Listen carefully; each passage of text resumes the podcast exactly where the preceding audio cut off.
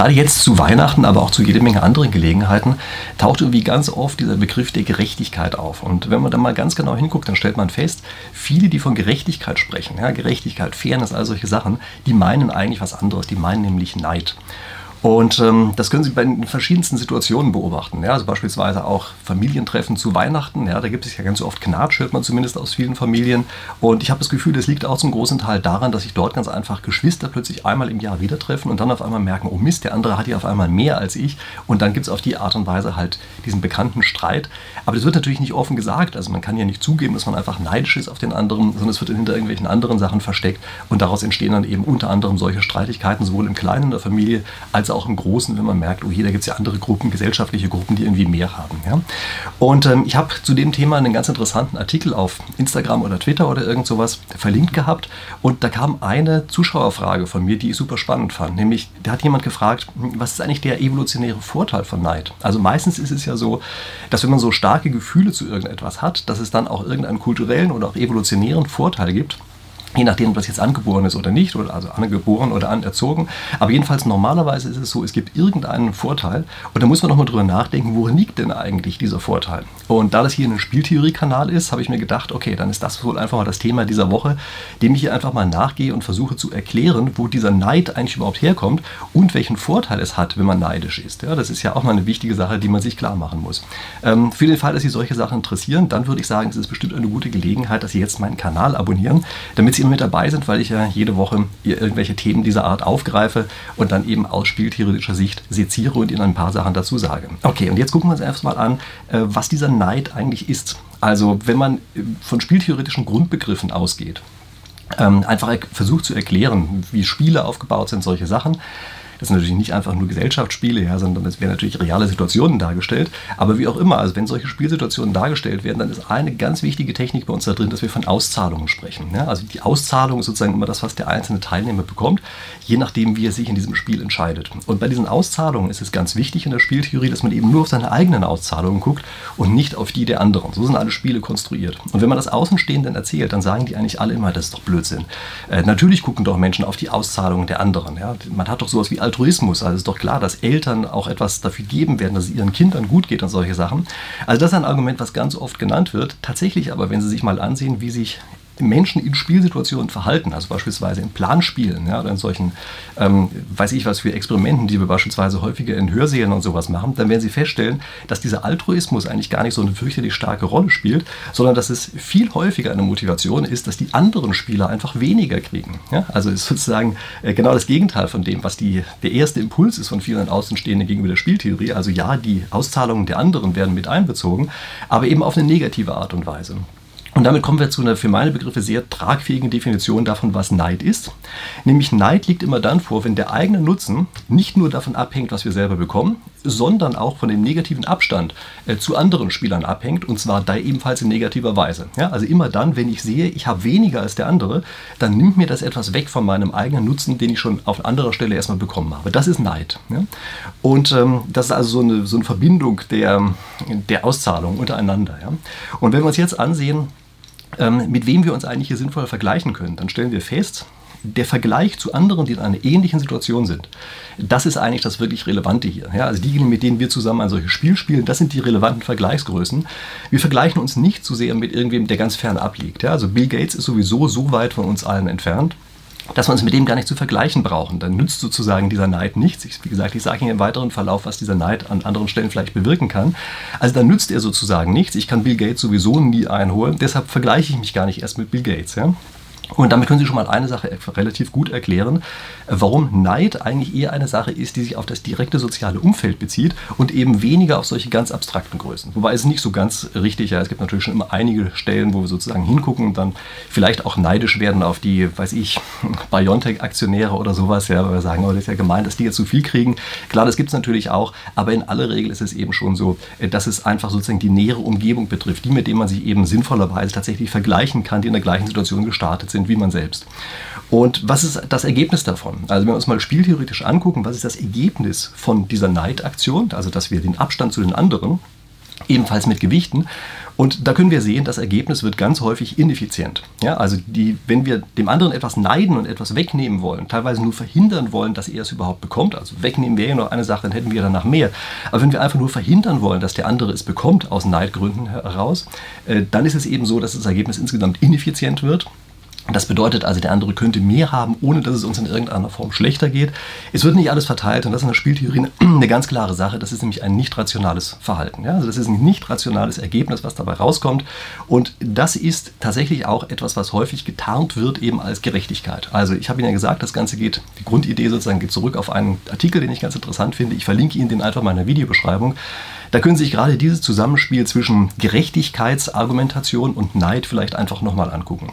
Äh, interessant ist übrigens auch was anderes, was man sich hier ansehen muss. Manchmal wird dieser Neidbegriff auch tatsächlich strategisch eingesetzt, um andere zu etwas zu bringen. Ich weiß nicht, ob Sie sich noch an den Begriff des Impfneides erinnern. Ja, also ganz am Anfang, als die Corona-Impfung neu rausgekommen war, da wurde ja häufig gesagt, oh, da haben sie irgendwelche Bürgermeister vorgedrängelt und sowas. Das können Sie natürlich auch interpretieren als einen sehr geschickten Marketing-Trick, mit dem man versucht hat, es so darzustellen. Das wäre eine riesige Nachfrage, das wäre eine ganz, ganz tolle Sache, dass man an diesen Impfstoff drankommt und auf die Art und Weise eben versuchen, sozusagen durch so eine Neid-Knappheitsdiskussion versucht haben, die anderen in ein Verhalten reinzumanövrieren, was sie vielleicht im anderen Fall überhaupt gar nicht an den Tag gelegt hätten. Dass das so ist, wird ganz offenbar sehr, sehr früh erlernt oder ist wahrscheinlich schon angeboren. Also es gibt viele gute Gründe dafür anzunehmen, dass es bereits angeboren ist. Aber vergessen wir das mal, es ist zumindest früh in unserer Kultur angelegt, wenn es nicht angeboren ist. Und es gibt da beispielsweise ein ganz interessantes also Experiment, der Befragungsexperiment sollte man vielleicht dazu sagen, was ein Professor mal gemacht hat. Der hat einfach seine Studenten in der Vorlesung gefragt, stellen Sie sich vor, Sie könnten 50.000 äh, Euro von mir bekommen, aber alle anderen im Hörsaal bekommen 100.000 Euro. Und dann hat er gesagt, es gibt aber auch eine andere Möglichkeit, nämlich Sie können 25.000 Euro bekommen, aber alle anderen im Hörsaal bekommen nur 10.000. Welche von den beiden äh, Möglichkeiten mögen Sie eigentlich lieber? Und eine große Anzahl von Leuten sagt jetzt, ja, okay, wenn das so ist, dann möchte ich lieber tatsächlich nur die Hälfte des Geldes bekommen, damit ich einen positiven Abstand zu den anderen in dem Raum drin habe. Also wenn ich die Quelle finde, dann verlinke ich Ihnen die auch unten in der Videobeschreibung, können Sie sich mal angucken.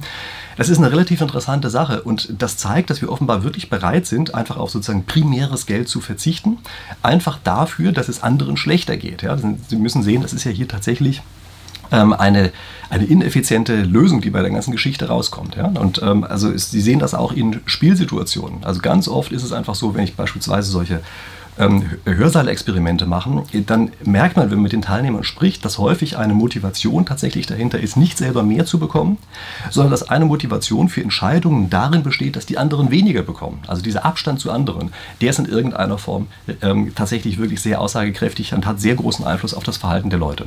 Und jetzt nähern wir uns mal dieser Frage, wieso es diesen Neid eigentlich überhaupt gibt. Und ich möchte Ihnen dafür einfach drei Gründe nennen, ja, weshalb ich sage, dieser Neid kann insgesamt von Vorteil sein. Gucken wir uns mal den Grund Nummer eins an. Neid kann informativ sein. Also stellen Sie sich vor, Sie sind in einer Umgebung, also stellen Sie sich mal vor, Sie wären kein Mensch, sondern Sie sind jetzt ein Tier. Ja? Und äh, Sie wissen einfach nicht so ganz viel, wie es in Ihrer Umgebung aussieht. Also Sie wissen nicht genau, wie viel eigentlich es zu fressen gibt und all solche Sachen, aber das ist natürlich wichtig für Ihren reproduktiven Erfolg. Ja? Und ähm, Sie haben nur eine Vermutung darüber, wie viel das ist und fühlen sich jetzt auch so ganz wohl. Und jetzt merken sie auf einmal, irgendwer anders, ein anderes Tier, hat wesentlich mehr als sie. Also sie sehen das auf einmal. Ja? Dann ist auf einmal für sie natürlich eine große Alarmlampe, die angeht, weil sie sagen, oh Mist, wenn der so viel mehr hat als ich, dann geht dessen reproduktiver Erfolg hoch, dann haben meine Kinder am Ende weniger Chance, ich kriege am Ende auch weniger Kinder. Das ist natürlich eine ganz schlechte Sache. Und sie kriegen auf diese Art und Weise die Information darüber, wie viel man denn auch noch hätte haben können. Ja, das haben sie, Im anderen Fall haben sie das gar nicht bemerkt weiß ich, ein frohes Eichhörnchen, ja, was eben eine Nuss knabbert und auf einmal stellen sie fest, oh, im Nachbargarten da ist ja noch ein riesengroßer Baum, gibt es viel, viel mehr Nüsse. Äh, das, da wären sie nicht drauf gekommen, wenn sie sozusagen nicht das andere Eichhörnchen beobachtet hätten, was dann mit vollem Backen auf dem Baum sitzt und äh, die Nüsse knabbert. Und deshalb ist das etwas, was man an dieser Stelle auch positiv interpretieren kann. Ja? Sie können an dieser Stelle einfach sagen, das ist vielleicht auch ein Ansporn. Ja? Also Sie kennen das ja vielleicht auch in der Formulierung, wenn man sagt, ich beneide dich um, dann ist das ja teilweise auch bewundernd gemeint. Ja? Dann will man es dem anderen eigentlich gar nicht wegnehmen, sondern man sagt, boah, ist ja toll, ja? das kann man ja auch so machen. Und es ist dann ein Ansporn für einen selber, plötzlich etwas zu machen, was man im anderen Fall eben nicht gemacht hätte. Ja?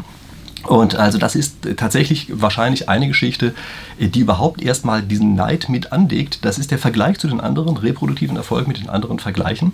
Ähm, es hat natürlich zum gewissen Grad dann auch ähm, Auswüchse. Ja? Also wenn Sie jetzt auf einmal sehen, oh, da gibt es ja eine andere Stelle, da knabbert einer wie wild seine Nüsse auf, äh, dann kann es sein, dass Sie alle stehen und liegen lassen, auch mit dorthin rennen. Und dadurch, dass alle hinrennen, plötzlich ähm, auch alle gar nicht mehr richtig was kriegen, wobei vielleicht an anderen Stellen noch jede Menge Nüsse rumliegen würden. Also ich weiß nicht, ob Sie das kennen, solche Situationen, was ich irgendwie sind vom Frit runtergefallen und es gibt Tauben oder Möwen oder sowas, dann können Sie oft beobachten, dass die nicht etwa getrennt voneinander einfach alles aufsammeln, was da ist, sondern in dem Augenblick, wo eine Taube irgendetwas gefunden hat, kommen die anderen auf einmal an, versuchen ihr sogar noch diesen eine Fritte da aus dem Schnabel wieder rauszuziehen.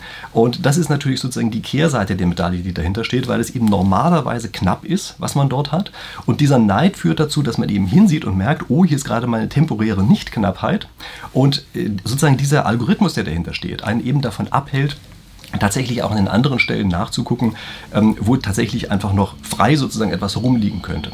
Also das heißt, Sie sehen hier, das ist von der Grundveranlagung her sicherlich etwas, was relativ positiv ist, was wahrscheinlich in der Natur auch tatsächlich zu positiven Ergebnissen führt, was aber bei uns häufig mit dem Überangebot, was wir haben, sozusagen zu viele Pommes frites liegen rum, äh, teilweise dazu führt, dass wir eben zu sehr auf das gucken, was die anderen haben und zu wenig auf das, was man noch frei äh, bekommen könnte. Das nächste ist, nächster Grund ist, ähm, also der nächste Grund dafür, dass Neid sozusagen einen evolutionären Vorteil gehabt haben kann, ja, der besteht darin, dass sie manchmal dann einfach merken, okay, der andere passt vielleicht nicht auf auf das, was er hat. Ja? Also normalerweise ist es ja so, wenn jemand sozusagen Reichtümer angehäuft hat, das was in der Natur relativ selten ist, ja, aber wenn sie ein bisschen Reichtum sozusagen angehäuft haben, also sie haben sich einen kleinen Vorrat an Nüssen äh, hingelegt, ja, oder sie haben ein paar, Frit, ein paar Pommes frites gefunden und wollen die jetzt nacheinander auffressen, dann ist es so, dass in dem Augenblick, wo sie nicht aufpassen, potenziell natürlich jemand anders kommen kann, ihnen das wegnehmen kann. Und das ist ebenfalls eine Geschichte, die beim Neid einfach relativ stark da ist. Ja. Sie sehen, der andere hat was, damit merken sie, da ist ja tatsächlich etwas zu holen. Also ist ja auch objektiv etwas zu holen. Und sie können jetzt auf die Art und Weise möglicherweise sich einfach an den Reichtümern des anderen bereichern und können auf die Art und Weise mehr dazu bekommen, als sie im anderen Fall gehabt hätten. Ja, also der andere hat die Drecksarbeit gemacht, hat die Nüsse oder die Pommes frites gesammelt und sie kommen jetzt einfach hin und sagen, ah, tolle Sache, äh, die fresse ich jetzt einfach dem anderen weg, gerade dann, wenn er einfach mal nicht richtig aufgepasst hat. Und jetzt merken sie natürlich auch schon, das ist ja eine Sache, die nicht sehr kollegial ist. Ähm, man möchte normalerweise jetzt nicht als Kameradenschwein dastehen und weil man das nicht möchte, redet man sich in dem Augenblick natürlich ein, dass man sagt, ja, es geht hier gar nicht um Neid, es geht hier um Gerechtigkeit. Also ist ja ungerecht, dass der andere so viel hat. Ja? Dass der andere äh, einfach dafür auch gesammelt hat vielleicht, ja? Äh, das steht natürlich auf einem ganz anderen Blatt. Aber das kann man gegenüber sich selber einfach nicht zugeben. Und man guckt dann ganz einfach nach, äh, ob man ja, dem anderen was wegnehmen kann und auch noch eine Geschichte dazu erzählen kann, die eben insgesamt sozusagen positiv klingt. Und dann ist jetzt der Punkt 3, der zu Evolution von Neid geführt haben kann, ist der, dass das möglicherweise kooperatives Verhalten begünstigt. Also klingt erstmal komisch, ja, wieso sollte denn Neid kooperatives Verhalten begünstigen? Aber ich kann Ihnen das an einem einfachen Spiel sagen, nämlich einem sogenannten Ultimatumspiel. Das ist ein Spiel, was in der Spieltheorie extrem gut untersucht worden ist. Für den Fall, dass Sie es nicht kennen, sage ich Ihnen ganz kurz die Regeln. Ähm, es ist so, dass ähm, zwei Spielern ähm, insgesamt ein Kuchen, wie man häufig dazu sagt, hingestellt wird. Also stellen Sie sich einfach vor, das wären 100 Euro. Und der erste Spieler darf aufteilen, darf also sagen, wie viel von den beiden Spielern äh, jeder einzelne bekommen soll. Und der Spieler 2 kann dann nur noch sagen, ja, nehme ich an oder nehme ich nicht an. Und stellen Sie jetzt also vor, diese 100 Euro werden aufgeteilt und stellen Sie vor, der erste Spieler sagt, naja, ähm, wenn ich den anderen 10 Euro lasse, das ist ja ganz gut, also verlangt für sich selber 90 und der andere kriegt nur 10, dann können Sie sich relativ sicher sein, dass der Spieler 2 das wahrscheinlich ablehnen wird. Ja, der sagt, was soll ich mit diesen blöden 10 Euro, das ist ja eine Gemeinheit, äh, dass der andere mehr kriegt als ich. Und Sie merken jetzt, das können Sie interpretieren als Gerechtigkeitsempfinden. Sie können es aber natürlich auch interpretieren als Neidempfinden. Also wir neiden dem anderen, dass er die 90 Euro gekriegt hat, in dem Augenblick, wo wir selber nur noch 10 kriegen. Aber welche Folge hat das eigentlich? Na, die Folge ist daraus, dass die Leute auf einmal sich tatsächlich auch fair verhalten. Also wenn Sie diese Fairness-Aspekte jetzt hier, oder die Fairness-Interpretation einfach mal mit reinnehmen. Ja, also es führt dazu, dass sehr viele Leute, wenn sie in der starken Situation sind, in der sie einen Vorschlag machen können, dass sie dann eben nicht einfach nur irgendwelche Vorschläge machen, die für sie selber gut sind, sondern die tatsächlich für beide in gewisser Weise gut sind. Und auf die Art und Weise erzeugen sie etwas wie einen Zusammenhalt oder einen Ausgleich innerhalb einer Gruppe. Also ja, stellen Sie sich vor, die, Sie haben eine Gruppe, in der gerade sehr große Unterschiede bestehen.